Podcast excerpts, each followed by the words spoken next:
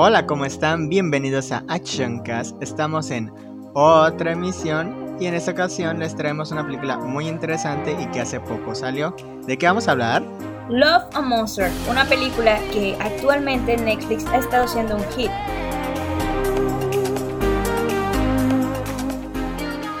Bueno, como estábamos diciendo, eh, Love and Monsters es una nueva propuesta, una nueva, un nuevo estreno en la plataforma de Netflix y está dando mucho de qué hablar. No como una controversia, más bien están todo el mundo hablando porque les está encantando, lo cual está bien, porque Action Cast ya la vio, aquí todos nuestros los, este, Michelle y yo eh, la hemos visto y pues aquí van a tener nuestras opiniones, así que vamos a continuar. ¿Qué te pareció a ti, Michelle? Pues mira, Yari, la verdad esta película te da a entender muchas cosas, muchas cosas en cuestión. Cliché casi no hubo, pero pues sí, mucha gente se fue por esa... Ahora sí que lo original, ¿no? Una película de amor, donde hay romance, cliché y todo, ¿no?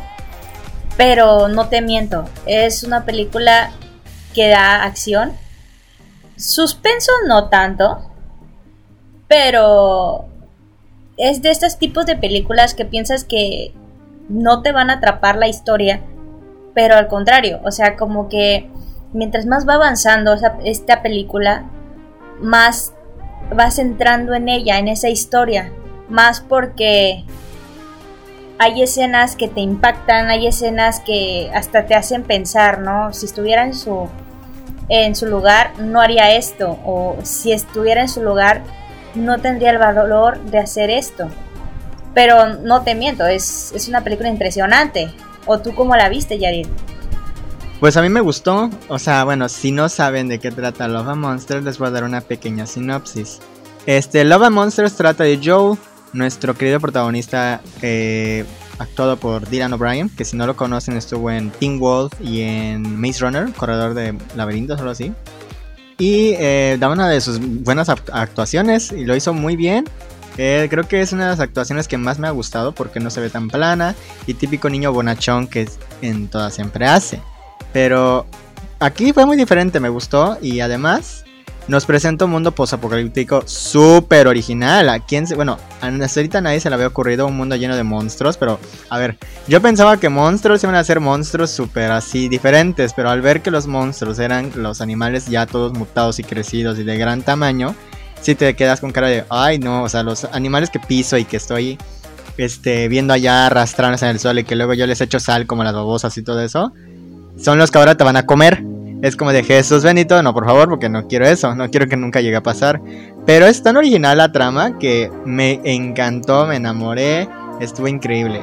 El perrito, el perrito Boy, es uno de los mejores personajes sin tener diálogo, porque ese perro tiene mucha empatía y tiene y ahí te identificas bastante porque Joel, porque aguas, alerta, va a haber mucho spoiler. Este, advertidos están, a partir de aquí se habla con spoilers.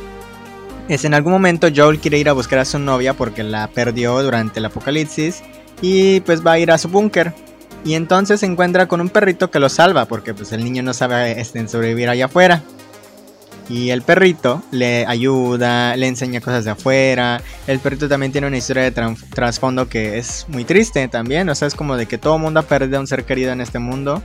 Y los dos se complementan bastante porque los dos tratan de sobrevivir y aprenden uno del otro es algo nuevo y que está muy bien. Es como... No es la típica película de novio con novia, o novio y novio, o hijo con hija, o esposa con esposa. Más bien es perro con un humano y los dos están aprendiendo uno del otro. Y sí, la verdad es que es una película que no, no es como lo clásico, como hermano, hermana o novio, novia y así.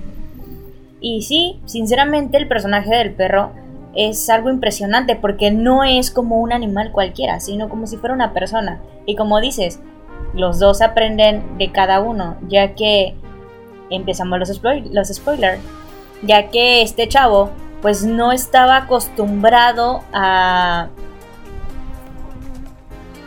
a estar, o sea, a combatir con este tipo de criaturas, porque tenía un equipo, pero tuvo que abandonar ese equipo por seguir a una novia o un amor desde que empezó todo esto apocalíptico, apocalíptico. Y no te miento, o sea, tú te imaginas, no, pues se va a ir, va a ir a buscarla y van a ser felices por siempre. Pero no, realmente no. La historia hace un giro que te impresiona y que con todo el paso de las aventuras que va dando este chavo con el perro, vas entendiendo y se van, te vas dando cuenta que no es una película como cualquier otra. O sea, de lo normal de que lo tradicional, un monstruo contra no sé qué y luego por el amor de no sé quién, pero no es así. O sea, literalmente esta historia está muy bien hecha, tiene unos gráficos impresionantes y los personajes están muy bien interpretados. Hablando de Dylan, de hecho, no sé si supiste, pero hace como un día, dos días, hubo una noticia que al parecer está aquí, no sé si de vacaciones o de gira o algo, pero todavía no dan un, un bueno, una noticia ahora sí que clara, pero está en Cancún, está en Cancún, no sé si para película o de vacaciones, así que no sé si sabías eso. No, no sabía, bueno, apenitas, apenitas lo sabía, apenitas, o sea, ahorita que me estás diciendo ya lo sé. Eh, pues qué padre, si viene de vacaciones, bendiciones, que se la pase bien, y si viene de trabajo, pues quién sabe qué va a hacer. Ojalá sea otra película muy buena. ¿Te imaginas? Love and Monsters 2 en playas de Cancún. Sería muy interesante. Y además, este, también quiero mencionar algo que dijiste y es que la película tiene buenos efectos especiales y este, está nominada a los premios Oscar. como cual, a mejor efectos especiales. Está muy bien y sí, se lo, sí le creo que la haya nominado porque están muy bien hechos. O sea, no se ven para nada falsos, se ven súper bien. A veces, incluso en la película, te das cuenta cuando son efectos prácticos. Y no significa que esté mal que te des cuenta, sino que está bien porque los efectos prácticos en la antigüedad, cuando antes el cine muy antiguo, los usaba para que todo se viera más creíble y más real. Y ahorita que, por ejemplo, está la época del CGI, cuando tú mezclas los efectos prácticos con el CGI, se hace una, una dupla increíble y, y quedan de una manera interesante todos esos efectos especiales. Y por eso eh, los efectos prácticos son muy buenos y siguen siendo buenos al día de hoy, solo que son un poco más caros que el CGI, obviamente, pero cuando los juntas son una belleza. Pero pues ya ves, no sé qué más te puedo decir, esta película es muy buena y spoilers, bueno, no hubo tantos spoilers, ¿eh? Bueno, sí, algunos cuantos. Pero me gusta, o sea, es una película que me llenó el corazón, estuve en adrenalina y también me encantaron todas las criaturas, o sea, ese libro que tiene de la supervivencia que es como si fuese un manual de supervivencia zombie, pero al revés, esa de monstruos. Me gustó mucho porque además yo me sentí identificado con Joe, bueno, Joel, porque era dibujante, es, dibuja, este, le gustaba pintar. Y entonces yo me identifiqué porque dije, oye, yo puedo hacer eso algún día si es que nos llega a pasar un apocalipsis como ese. Yo podría hacer un, diario de supervivencia, como un diseño de criaturas y todo eso. Entonces es como de wow, me encanta. Y sí, la verdad es que esta película está muy buena y no, no nos vamos tanto por el personaje que hace Dylan, sino también por otros dos personajes que, te impactan. En este caso, la historia de, la niña que aparece ahí. Si no me equivoco, la protagoniza Ariana Greenblatt, que la verdad está este personaje que ella interpreta donde pues spoiler, se queda sin padre, se queda con una persona que, la cuida y ella va creciendo en este punto porque el personaje que, que si no me equivoco lo está haciendo Mitchell Rockers, no estoy tan segura. está muy bien, está muy bien montado porque te mete a, la, a su realidad, ¿no? A su realidad. Porque estamos de acuerdo que pues este personaje de Dylan está aprendiendo a, sobrevivir. Y el personaje de Ariana ya sabe sobrevivir teniendo una corta edad en esta película. Entonces, no les miento, se los recomiendo. Y pues, ¿qué más puedo decirles? Es una recomendación que pueden ver y pueden disfrutar.